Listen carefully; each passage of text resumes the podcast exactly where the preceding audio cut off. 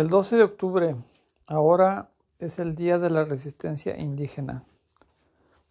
Día para rendir un homenaje a todas las personas nativas de América que se enfrentaron contra los colonizadores españoles. En México el origen de esta celebración data de 1928, cuando José Vasconcelos propuso la iniciativa para festejar la unión entre los dos pueblos, el español y el americano, aludiendo al mestizaje, así como al sincretismo cultural.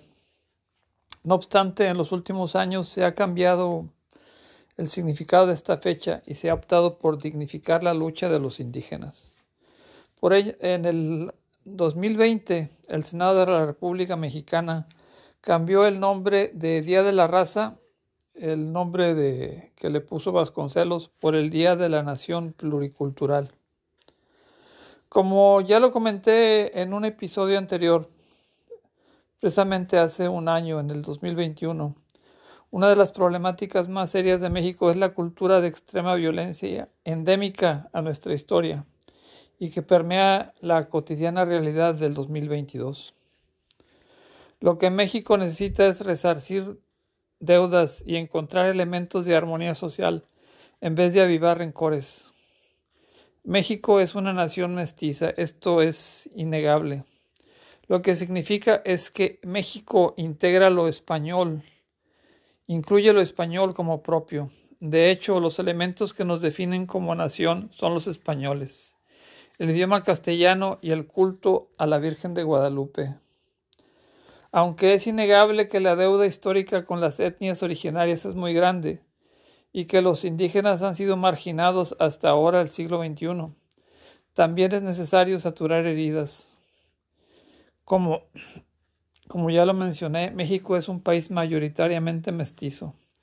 Dependiendo de cómo se hagan las cuentas, entre un 20 y un 5% de la población se pueden clasificar como indígenas. Estas comunidades se van reduciendo porque los jóvenes abandonan sus, sus comunidades, ni siquiera algunos para irse a las ciudades de México pero muchos de plano se van a Estados Unidos y muchas comunidades indígenas de hecho se traslapan de Oaxaca a California, a Oregon. Pueblitos enteros son réplicas de pueblos en Oaxaca. Tenemos que resolver el problema nacional. ¿Cómo puede México convertirse en una verdadera nación y reclamar su lugar como potencia mundial? el lugar que legítimamente le corresponde de acuerdo a sus recursos y al talento de su gente.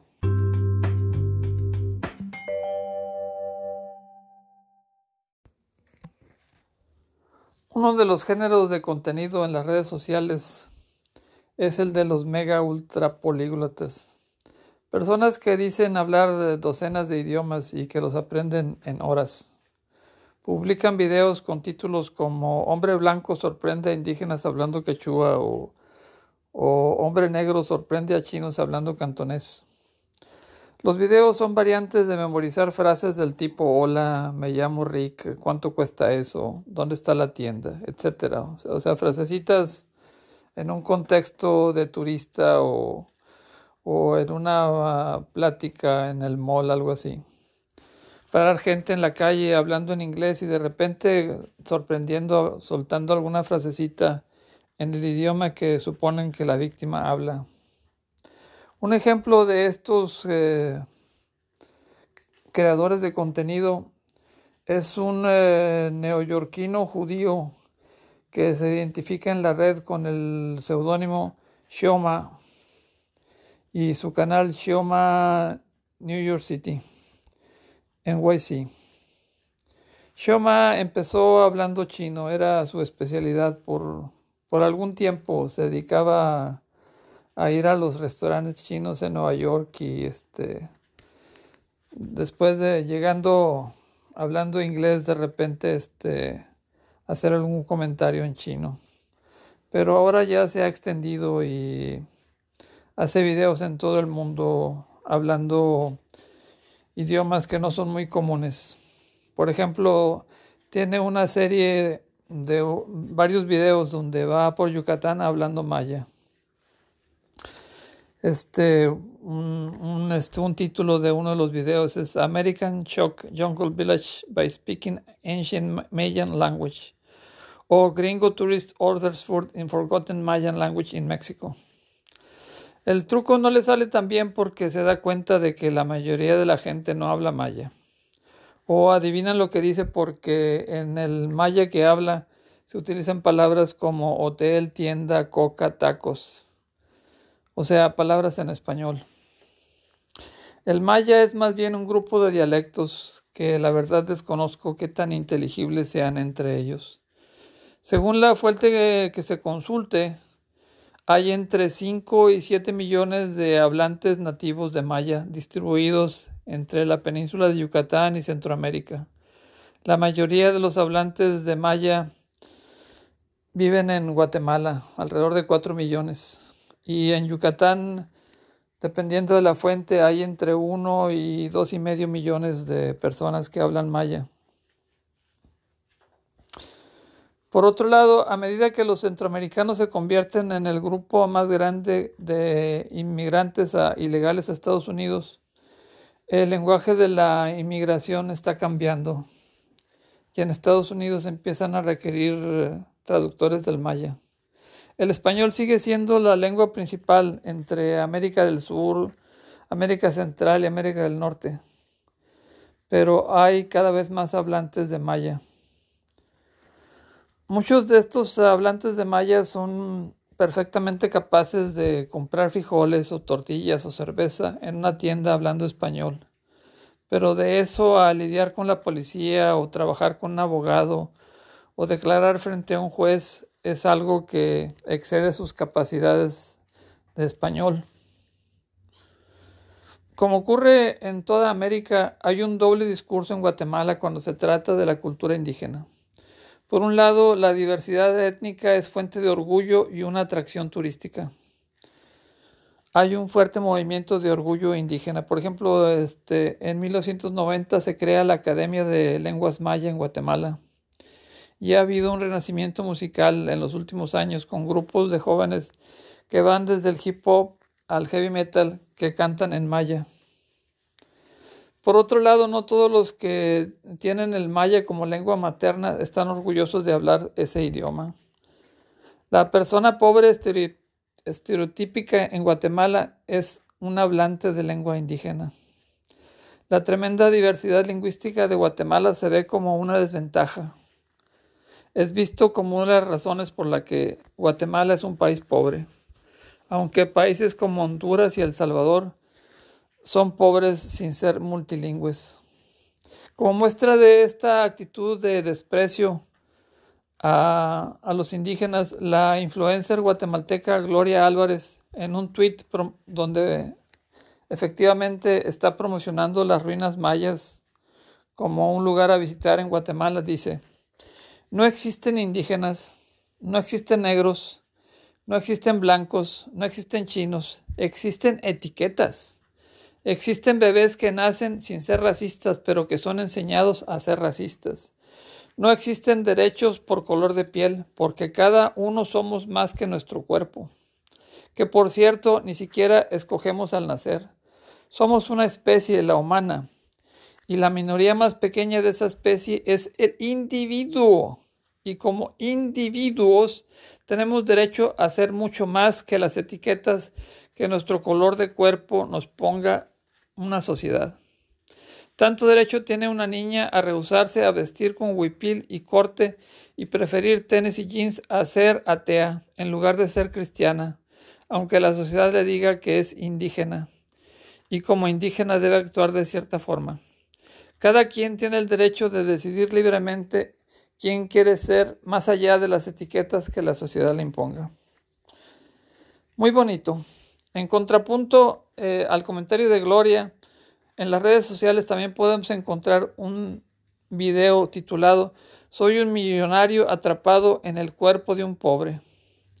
Un joven negro dice en el video, soy transeconómico, un millonario atrapado en el cuerpo de un pobre. El dinero no me hace feliz, me hace falta. Gloria ha afirmado, Gloria Álvarez ha afirmado que no hubo genocidio en Guatemala durante la guerra civil, aunque la Comisión de Esclarecimiento Histórico afirma lo contrario. El expresidente y general guatemalteco Efraín Ríos Montt fue encontrado culpable de genocidio en 2013 por una corte de justicia. Países como México y Guatemala han sometido a sus pueblos indígenas a la discriminación y la represión violenta. Históricamente, el acoso comienza desde la primaria.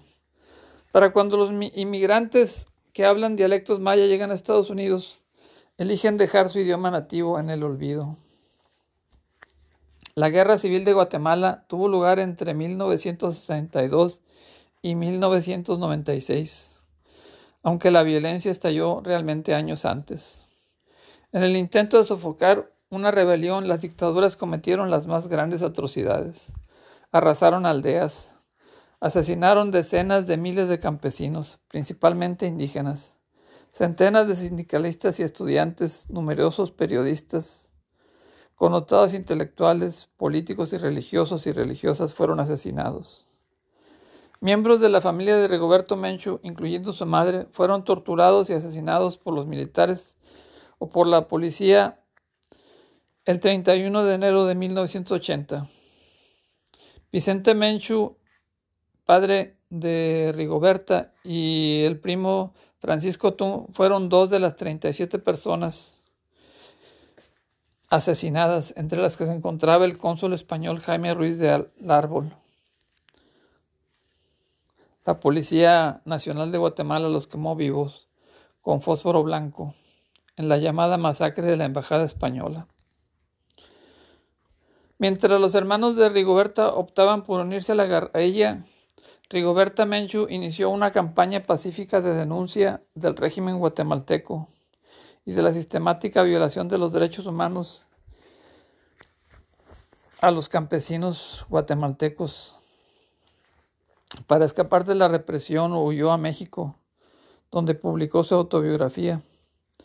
En el 88 regresó a Guatemala protegido por un prestigio internacional y en el 92 fue reconocida con el Premio Nobel de la Paz.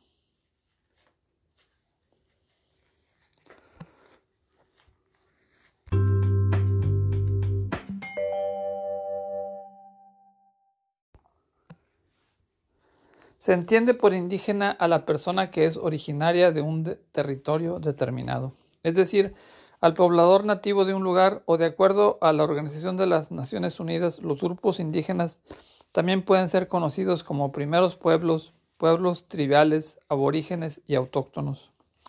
En México, de acuerdo al artículo 2 constitucional, se establece que los pueblos indígenas son aquellos que descienden de poblaciones que habitaban en el territorio actual del país al iniciarse la colonización y que conservan sus propias instituciones sociales, económicas, culturales y políticas o parte de ellas. La ambigüedad de la expresión parte de ellas parece necesaria para que la definición no corresponda a un conjunto vacío.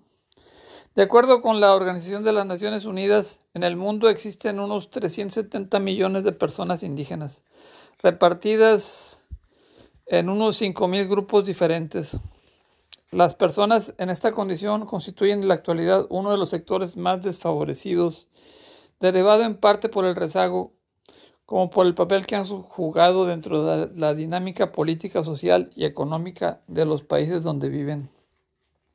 Con base al Banco Mundial, a información del Banco Mundial, las personas indígenas representan el 10% del total de los pobres del mundo, situación que se acentúa debido a que con frecuencia los pueblos indígenas quedan excluidos de los procesos de toma de decisiones, además de que en muchos casos han sido marginados, explotados, reprimidos u orillados a abandonar su idioma y sus costumbres tradicionales.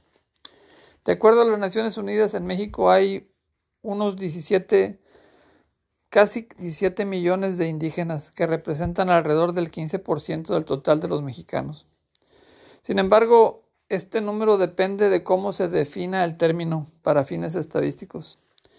El INEGI utiliza el idioma como indicador de identidad. Dos de cada diez mexicanos se asumen indígenas. De acuerdo con cifras del gobierno federal, en México hay 68 pueblos indígenas y 25 millones de personas se autodescriben como indígenas, cifra que representa alrededor del 21.5% de la población total del país. De acuerdo a la Comisión Nacional para el Desarrollo de los Pueblos Indígenas, el CDI, y basada en información que le proporciona el INEGI, el INEGI se establece que de los 112 millones de mexicanos, alrededor de 11 millones de personas son indígenas, por lo que representan cerca del 10% de la población total. La población total en hogares indígenas, es decir, aquellos donde el jefe de la familia habla una lengua autóctona, en el 2020 fue de 11 millones de personas, arriba de 11 millones de personas, lo que equivale a 9.4% de la población total. El tamaño promedio de los hogares indígenas es de unos 4.1 personas. Sin embargo, el Censo de Población y Vivienda del 2020 identificó que en México había 7 millones de personas que son mayores de 3 años y que hablan una lengua indígena lo que representa el 6.1% de la población total del país.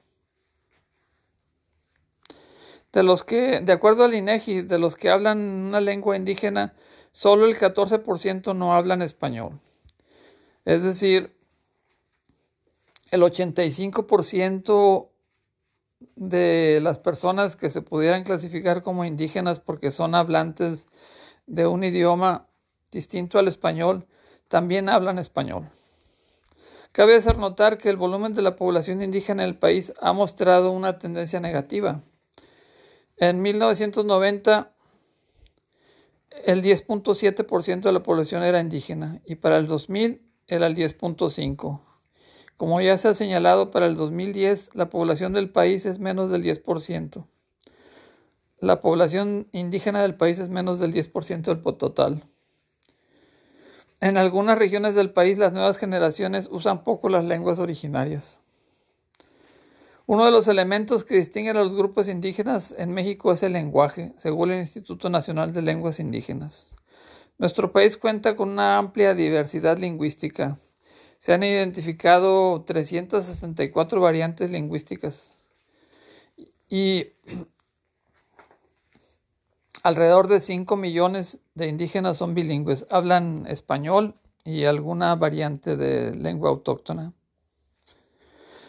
Sin embargo, eh, hay 68 lenguas o agrupaciones lingüísticas consideradas en el catálogo de las lenguas indígenas nacionales, según una encuesta intercensal realizada en el 2015, en la cual se, se verificó la existencia de 67 de estas lenguas. Al diferenciar los hogares indígenas según la lengua que hablan, la mayoría, el 24% hablan náhuatl, luego sigue el maya con un poquito menos del 14%, el mixteco con un poquito menos del 7%, el zapoteco también con un poquito menos del 7%, el celtal que tiene menos del 6%, y luego siguen otros como el Paipay, el Otomí, el Tzotzil, el Totonaco, el Mazagua. Estos 10 pueblos concentran el 80% de la población indígena.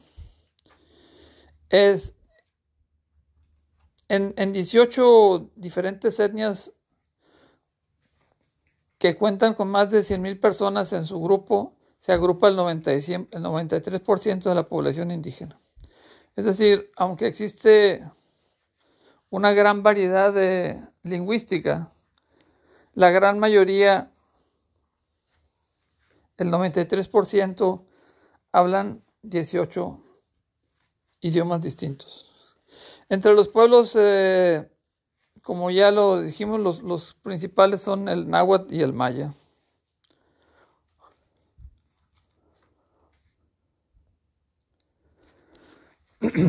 El 18% de los municipios del país, es decir, eh, unos 442 de 2.457, tienen una población indígena que supera el 70% del total. Se consideran municipios indígenas aquellos donde 40% de su población más es indígena. En esta condición se encuentran 623 que representan el 25.4% del total. Las entidades que concentran el mayor número de población indígena, primero Oaxaca, luego Chiapas, luego Veracruz, luego Estado de México, luego Puebla, luego Yucatán y luego Guerrero, luego Hidalgo. En conjunto estos estados acumulan el 75% de la población indígena del país.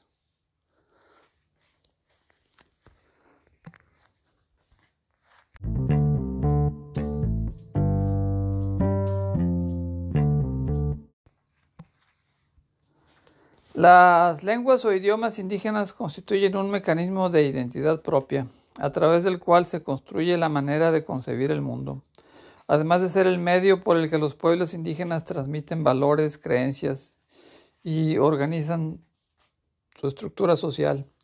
El lenguaje ha sido también una de las mayores limitaciones para que las personas indígenas puedan recibir educación, maestros, libros de texto situación que contribuye a ensanchar el rezago, la, marginación y la pobreza de las personas indígenas.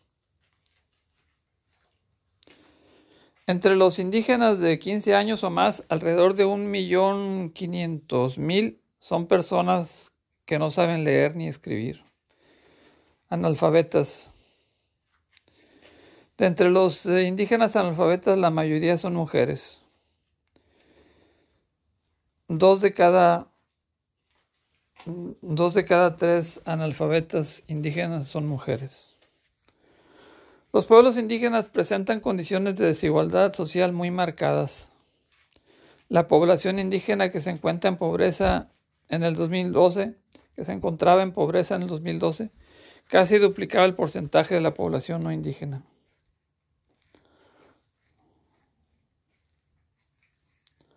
La situación de los indígenas históricamente ha estado marcada por altos niveles de carencias sociales y económicas, que denotan condiciones de mayor pobreza y vulnerabilidad en relación con la población nacional.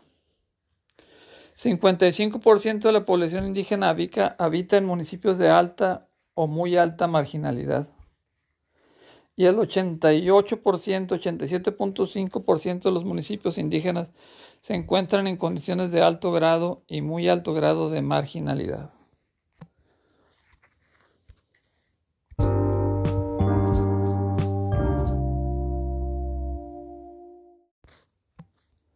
México ha adoptado la Declaración de las Naciones Unidas sobre los Derechos de los Pueblos Indígenas y es una nación pluricultural declarada desde 1992.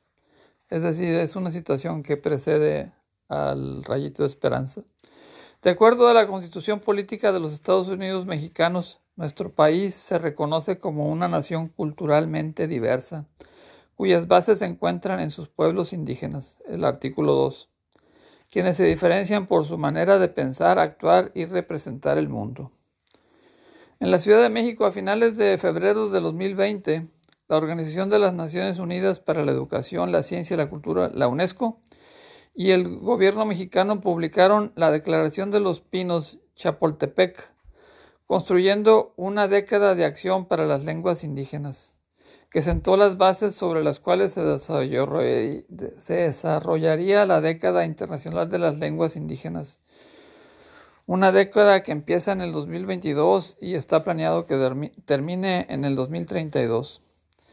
Entre otros, los objetivos son incorporar la diversidad lingüística y el multilingüismo en marcos globales para el desarrollo sostenible, asegurando que los usuarios de lenguas indígenas sean reconocidos en las esferas económica, política, social y cultural a través de entornos educativos y de aprendizaje inclusivos y equitativos, con la presencia de lenguas maternas en la provisión de justicia y servicios públicos, empoderamiento digital e igualdad de oportunidades laborales en lenguas indígenas.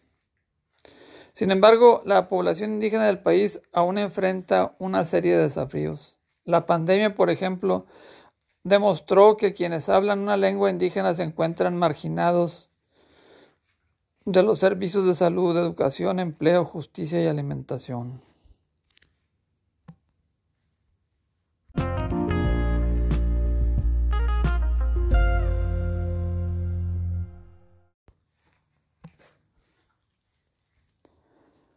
Una nación básicamente es un conjunto de habitantes de un país regido por el mismo gobierno, pero esta definición es eh, arbitraria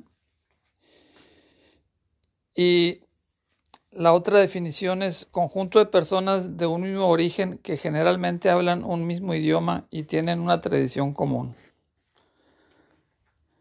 Entonces, el concepto de nación pluricultural es un oxímoron.